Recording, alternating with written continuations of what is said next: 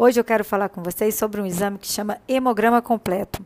O hemograma completo, ele é um exame básico, mas ele tem o nome completo porque ele vê a nossa imunidade, ele vê a contagem de plaqueta que tem a ver com o nosso sangramento e ele vê também a parte vermelha que tem a ver com anemia e com excesso de hemácias.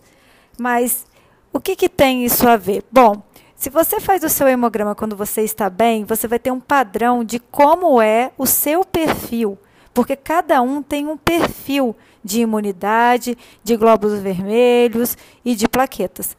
Se você só faz hemograma quando você está passando mal, muitas vezes o médico pode não é, ter tantas informações ali se você não tem um hemograma é, padrão básico, porque o importante é a gente saber de como você estava para como você ficou.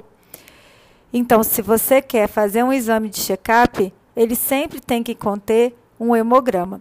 E para fazer um hemograma, você não precisa necessariamente do pedido médico. Você pode ir ao laboratório e realizar o exame, tá bom? Essa é a minha grande dica de hoje. Um grande beijo, obrigada.